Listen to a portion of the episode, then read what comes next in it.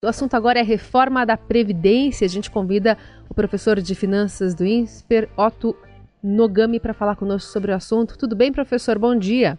Bom dia. Bom, o que a gente observou lá no Senado é que, de última hora, os senadores mudaram uma regra, aquela do pagamento de abono aos trabalhadores de baixa renda. E aí, isso gerou uma perda de economia de 76 bilhões de reais em 10 anos para o governo, o que foi considerado uma derrota. E no final das contas, a gente está falando de um texto agora que foi passado pelo primeiro turno, valendo-se de uma economia em uma década de cerca de 800 bilhões de reais, que é muito diferente daquele 1 tri alguma coisa que o ministro Paulo Guedes tanto queria. O que, que isso representa na prática, levando em conta as condições é, financeiras, né, de, de rombo fiscal, inclusive, do país? É, mas na realidade, o grande problema que o governo enfrenta com relação às suas contas é que, é, só para que se possa ter uma ideia, em 12 meses até agosto deste ano, o déficit foi de 113, 114 bilhões de reais. Então, essa economia que o ministro Guedes pretendia de 1,3 trilhão, né, ele representaria uma economia mensal da ordem, ah, ah, desculpa, uma economia anual da ordem de 130 bilhões. 130 bilhões que seriam suficientes para cobrir uh, esses 114 de déficit que o governo tem uh, basicamente anualmente. Né? Então, eh, na verdade, eh, o governo com essa redução, ele vai ter que buscar alguma coisa em torno de 34 bilhões de algum lugar. Né? E isso, então, em última instância, vai, uh, vai implicar, eh, com toda certeza, numa redução, principalmente de investimentos em infraestrutura. Então, esse é o grande problema, essa é a grande preocupação hoje lá no Ministério da Economia. Professor, aliás, hoje o Estadão mesmo destaca que o governo montou aí uma equipe, uma espécie de força-tarefa com técnicos e também com alguns parlamentares lá da base de apoio para tentar frear novas perdas, ou seja, perdas que podem se acumular ah, ainda mais. E aí está entrando na conta já o, o mega leilão do, do pré-sal. É, sei que é uma questão até mais política, mas como é que senhor vê é, é, essa troca de uma coisa pela outra envolvendo aí o tal do Pacto Federativo? É, como, conforme eu acabei de comentar, né, é, essa desidratação né, da, com relação à economia que o governo poderia obter, então isso forçosamente leva o governo a tentar arrumar esses recursos adicionais conforme eu disse, da ordem de 34 bilhões. E isso é um, uma grande preocupação, por quê? Porque o governo já está totalmente engessado, principalmente em função do, do gasto que ele tem com pessoal em cargos e, inclusive, com relação às despesas obrigatórias.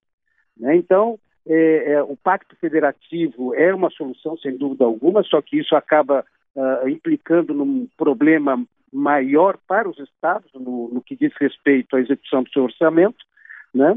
E aí a, o processo de privatização seria uma maneira de atenuar ou minimizar esse problema que acabou se criando uh, né, nesse processo de votação da reforma da Previdência.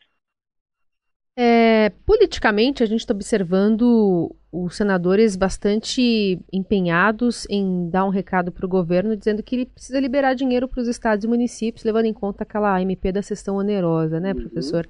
É, como é que economicamente a gente pode fazer uma análise levando em conta que é uma questão muito é muito tomar lá da cá, né? A gente teve até manifestação é, do Fernando Bezerra, que é líder do governo lá no Senado, atestando, né, é, corroborando essa tese. E vimos também a Simone Tebet, que é presidente da CCJ, dizendo, olha, não é assim, né, nesse, nesse me dá que eu te dou, que a gente deve avançar nas negociações. Como é que fica esse impasse?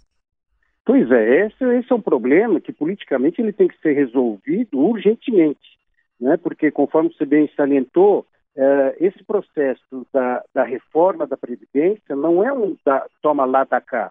Na verdade, é uma necessidade de natureza técnica. Né? Por quê? Porque se, se enquanto o governo, ou se o governo não conseguir equilibrar as suas contas, o grande risco que se corre é que, é, num futuro próximo, daqui a uns dois, três anos, tá, o governo perca a capacidade de financiar a sua dívida. Porque a gente não pode esquecer que a dívida do governo, hoje, né, a dívida pública, ela chega a quase 80% do PIB. né? E não, nós não temos mecanismos, né, uh, uh, via poupança privada, por exemplo, para poder financiar esse déficit. Então, na verdade, nós estamos numa situação extremamente crítica, né? Tanto é que o próprio mercado ele reage, né? O reagiu no dia de ontem, né? Expressado aí pela, principalmente pela queda da própria bolsa de valores. Agora, professor, em relação ao. Vamos falar um pouquinho da PEC paralela, que é aquela que inclui basicamente estados e municípios na, na reforma da Previdência. É, uh, que peso que ela tem para poder reverter um pouco essas perdas aí? É, na verdade, esse processo é extremamente importante, por quê? Porque, em última instância, à medida que um Estado ou município é, apresenta um déficit, ou seja, sem uma capacidade financeira e esse excesso de despesas, o ônus acaba recaindo sobre o governo federal, sobre o governo central. Né? Então, essa equalização ela é mais do que necessária. Né? E, à medida do possível, seria interessante, sem dúvida alguma, que toda essa questão previdenciária ficasse centralizado né, no âmbito do governo central, exatamente para evitar problemas futuros. Né? Porque a gente não pode esquecer que tem muitos estados aí que já estão também numa situação uh, extremamente crítica.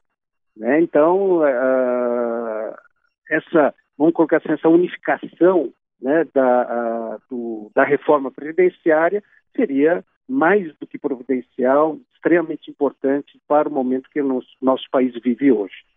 Bom, em responsabilidade fiscal, a gente tem esse teto de gastos aí de uma maneira é, meio, meio improvisada ali. O presidente chegou a dizer que era a favor né, de mudar o teto de gastos, depois voltou atrás. É, na, na, na, sua visão, de fato, isso saiu da pauta e, e ainda bem que saiu?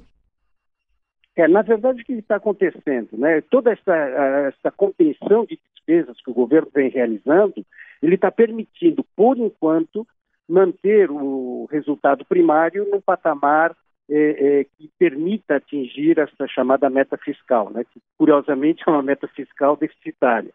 Mas, de qualquer maneira, é, nesse acumulado de 12 meses, chegando a 114 bilhões, tá, começa a se levantar, começa -se a se levantar uma preocupação, por quê? Porque ele começa a se aproximar dessa meta fiscal.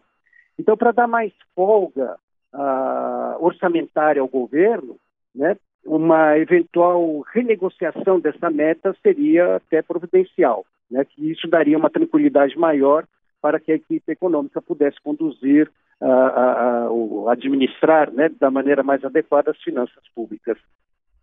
Nos ouvindo professor do INSS Peroto Nogami, é, professor, a gente chegou a ouvir, principalmente no primeiro semestre, da parte até do próprio ministro da Economia, que aprovada a reforma da Previdência, viriam medidas aí de estímulo à economia, no fim ele antecipou algumas medidas, mas ficamos na, nas medidas de curto prazo, por exemplo, a liberação aí de saques do FGTS. É, é, na visão do senhor, o que está faltando mesmo para alavancar um processo mais duradouro aí de recuperação da economia? É, quando nós analisamos historicamente a, a economia do nosso país, é, o elemento que permitiria essa retomada do crescimento de maneira mais sustentável, de maneira mais robusta, seria a retomada dos investimentos por parte do governo.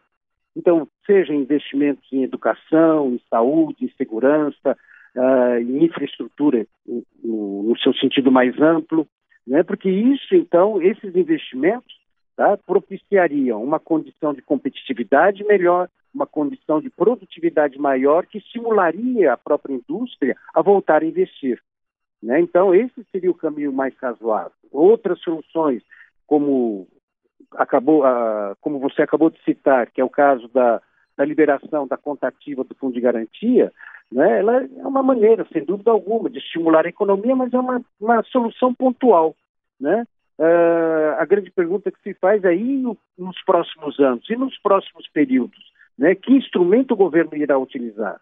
Então, daí que vem toda essa importância eh, da redução eh, dos, dispêndios, uh, dos dispêndios de forma uh, geral, uh, a reforma da Previdência, e inclusive um outro grande problema eh, que não se comenta ainda é com relação à reforma administrativa, né? porque a gente não pode esquecer que eh, a, a, despesa que o governo central tem em pessoal e em cargos sociais, ele chega a 24% da arrecadação líquida do governo, que somado aos 47% dos benefícios previdenciários se, eh, acabam eh, somando né, um total de 71%.